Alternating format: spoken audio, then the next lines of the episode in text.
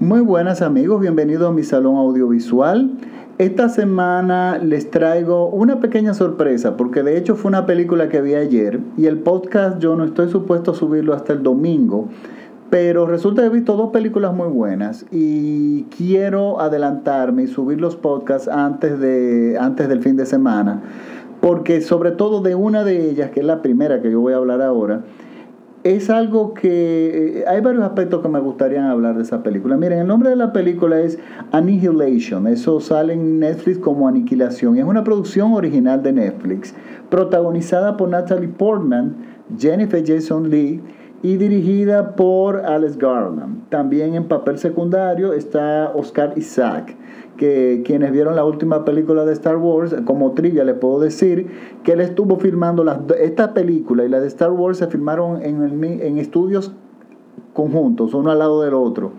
Y él trabajaba en las dos películas, o sea, filmaba unas escenas en una y volvía a la otra y filmaba otras escenas hasta que finalmente completó las dos películas. Ah, una locura, pero bueno, así son la vida de los actores. Pero no es la razón por la cual estoy yo haciendo este podcast. Miren, esta película que estrenó Netflix, eh, Aniquilación, fue, es una gran producción que fue directo a la plataforma digital de Netflix sin pasar por las salas de cine. Ellos no sabían, y después de que yo, eso me llamó muchísimo la, la atención, pero luego de ver la película yo lo entiendo. Miren, yo le hago, esta es una película de ciencia ficción y el argumento es sencillo. El argumento es que la protagonista Natalie Portman, ella es una bióloga, una profesora de una universidad, también es militar. Y bueno, resulta que cae una especie como de meteorito del espacio que cae a los pies de un faro, de esos faros que alumbran al mar. Y esta, esto que llegó del espacio empieza a de alguna forma expandirse sobre la Tierra y entonces empieza a alterar todo lo que está en su camino. Y entonces, bueno, ella la envían antes de que esa expansión llegue a las ciudades y porque ellos no encuentran forma de cómo eso detenerlo. Entonces, bueno, como ella era experta en división celular, etcétera, etcétera, pues la envían. Miren, es lo único que yo les voy a decir de esta, de, de esta película, que esa es la trama. Cuando ella la envían, ella entra a ese mundo que es muy surrealista. Entonces estamos frente a una película extremadamente original que yo la comparo con Mother. Quienes, vieron Mother, esta película eh, que se estrenó recientemente eh, de Darren Aronofsky, ay Dios mío, se me olvidó ahora mismo el director, se me olvidó la actriz y todo el mundo. Eh, bueno, resulta que Mother es una película sumamente eh, surrealista. Eh, bueno, trabaja Javier Bardem y es dirigida por Darren Aronofsky, por supuesto, y Jennifer Lawrence es la protagonista. Jennifer Lawrence es una de las pocas estrellas que han salido últimamente. Resulta que esa película llegó a los cines y apenas se recuperó el dinero en Estados Unidos. Apenas, y eso que no era una gran producción. Apenas se recuperó el dinero y fue un gran susto. Resulta que este tipo de cine no le está yendo bien en las salas de cine, pero sin embargo las personas en la plataforma, el público, en la, en la plataforma digital ha encontrado un público. Y es que hay, una, hay algo que está pasando, y miren, este, en la industria y a mí me parece que eso es muy bueno, lo que está pasando. Y yo le voy a poner un ejemplo. No es que estoy de acuerdo con Donald Trump con lo que dijo con referencia a los Oscars. Ustedes saben que Donald Trump dijo en que los, bueno, y eso fue una realidad, que la entrega de Oscars es la entrega de Oscars que ha sido con menos audiencia en la historia de los Oscars. Y claro, él lo hizo con un sentido racista, pero realmente él habla también desde el punto de vista de un hombre de negocio. Él dijo que por supuesto, no hay eh, estrellas de cine ya. Y es que si nos ponemos a contar y a verificar, las estrellas de cines, como se conocen tradicionalmente, están desapareciendo. Y los Óscares es como el lugar de esas estrellas de cine. ¿Y qué pasa? Y es que el cine ya no se está produciendo de la forma que se hacía antes. Y, está bueno, y el cambio que está sucediendo es vertiginoso y está pasando con las plataformas digitales. Tú podrás decir, hay una gran lucha. Las plataformas digitales le están quitando el público a, las salas de cine, van a llevar a las salas de cine a la quiebra. Yo no creo que eso pase, por lo menos no de forma inmediata, pero sí eh, está ayudando mucho al cine en un sentido, y me explico. Las plataformas digitales, los productores de, que, por ejemplo, Netflix o Amazon Prime, que dice, miren, te doy tantos millones, tú le llevas un proyecto y ellos te dicen, bueno, entregame una película. Y están surgiendo en estas plataformas una gran cantidad de actores nuevos y actrices que son extraordinarios, guionistas nuevos, directores nuevos, directores de fotografía nuevos, que están dispuestos a trabajar con una libertad artística plena, que es lo que yo veo que le están dando. Y yo no creo que le estén pagando toda la cantidad de millones que, en las, que, se que exigen los creadores de películas que se estrenan en las salas de cine. Entonces, ahí hay un problema. Ahí, ahí está una lucha entre las salas de cine y, y las plataformas digitales. Pero yo, mi entender, es que es una lucha que no se debería hacer, pero que si, si, si, si, se van a, si se van a las peleas, como digo yo, van a ganar las plataformas digitales. Mire, esta película, yo entiendo por qué fue directamente a las plataformas digitales. No hay forma de que esta película haga dinero en una sala de cine. Los dueños de las salas de cine y de las cadenas de cine no te van a proyectar, no te van a apoyar esta película.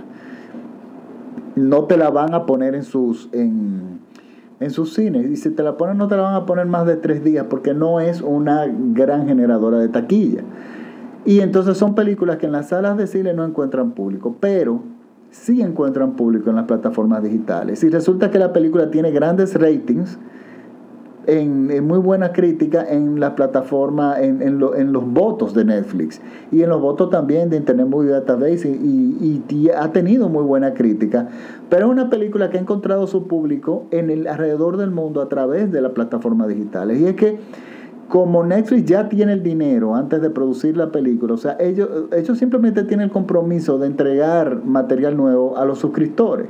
Por lo tanto, ellos lo que simplemente yo veo que hacen es que le dan la, eh, tú le llevas, ellos le llevan los proyectos y ellos lo apoyan. Miren, en esta película trabaja Natalie Portman, que es una también de las pocas estrellas que quedan pero yo estoy seguro que Natalie Portman no cobró ni la mitad de lo que normalmente cobra para una película que va a salir en el cine directamente. Pero ¿qué pasa? Ella está muy bien en este papel, ella está estupendamente bien en este papel. Es un reto, porque es una película extraña, es una película, eh, yo diría que hasta ciencia ficción con gran peso surrealista, sobre todo en las escenas finales. Eh, con una narrativa original súper diferente. Y una película que en el guion no es nada, pero lo, cuando tú la ves y, y, la visión del director se completa en la pantalla es una cosa increíble. Estamos hablando que desde la, desde la escenografía, imagínense, ellos tienen que invertirse un mundo porque hay un, algo que viene del espacio que, que está cambiando las cosas. Y, y bueno, yo, ahí le dieron rienda suelta a los artistas y los artistas crearon unos árboles que parecen de cristal, una cosa increíble. Y es una película que, ojo, no es una película sencilla, no es fácil, no es una película que no es difícil, pero no es una película en que nosotros, eh, donde las respuestas y todo concluye fácilmente.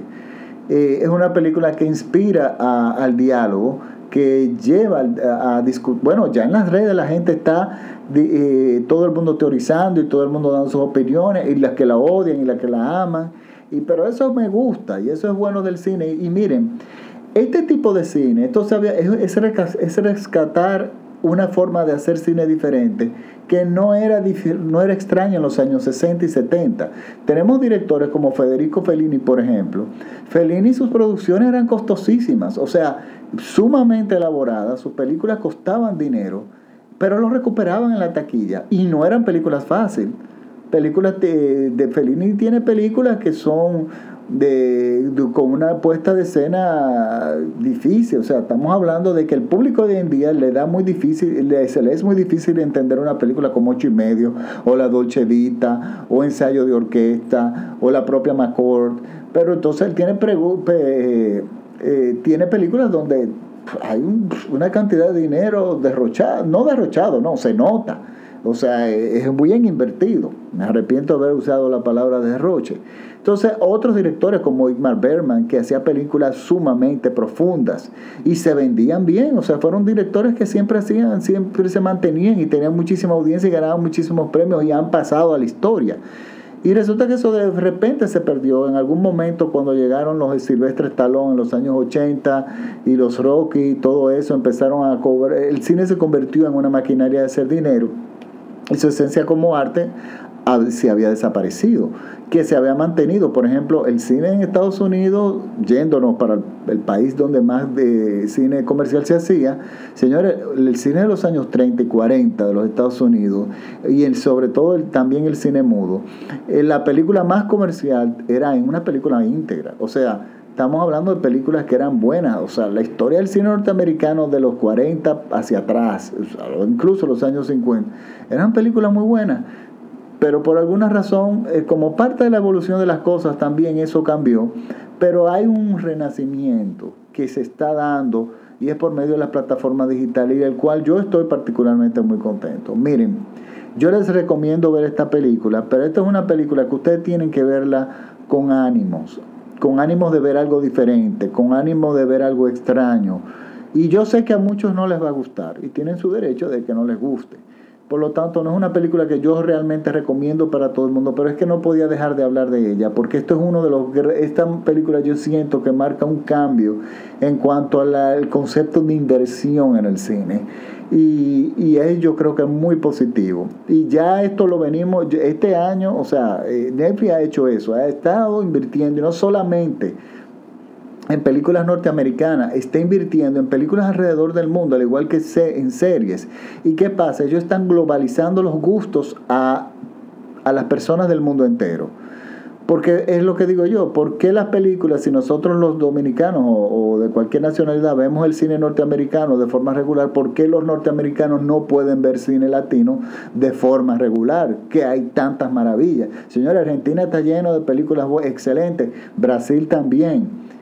México tiene películas maravillosas, o sea, Latinoamérica, España ni se diga, ¿entiendes? Sin contar el resto de Europa y hasta la propia India, que hemos descubierto en Netflix películas maravillosas. Entonces, hay un cambio que yo encuentro que es muy positivo, que le abre la puerta a los cines del mundo y, yo creo que, eh, que, hay que apoyarlo. El simple hecho de ver esta película eh, la están apoyando y están estimulando a que, porque todo esto lo contabiliza, eh, Netflix lleva un control de eso. Cuando usted empieza a ver una película, ellos saben qué cantidad de personas vieron esa película. Y eso es determinante y qué estrellas, por supuesto, le dan. Y eso es determinante para los tipos de proyectos que ellos eh, decidan eh, involucrar dinero, porque les da una claridad de la cantidad de, de suscriptores que tienen con determinados gustos. Eso es maravilloso, porque por ejemplo, si hay muchas personas en el mundo que tienen el tipo de, eh, les gusta el mismo cine que yo, Netflix sabrá qué cantidad de, de, de producciones darnos igual que Amazon Prime, igual que cualquier otra que esté haciendo producciones originales. Ahora mismo creo que esas son las únicas dos que tienen suficiente fuerza para crear eh, contenido original. Bueno, por lo tanto les dejo esa película. Recuerden, no es un plato para todos los días. Si ustedes no, si ustedes no están en humor de ver algo realmente diferente, extraño, ciencia ficción, medio surrealista, no la vean y déjenla para después. Pero yo las recomiendo. Claro, me, me adorarán mucho y me odiarán otros, pero bueno, a mí me gustó por todo lo que les he dicho ahora. Entonces, nada, recuerden seguirme en, en, mi plataforma, perdón, en mi Facebook, en mi fanpage de Facebook, me buscan como Salón Audiovisual Francis Poe o me, estoy en Twitter y en Instagram como Francis Poe, todo pegado.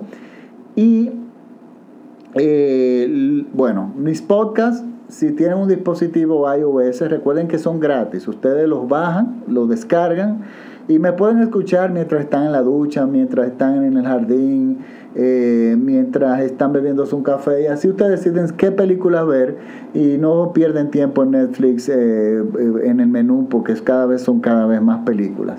Y por lo menos eh, pueden que ojalá y les gusten mis recomendaciones, eh, las recomendaciones que le hago.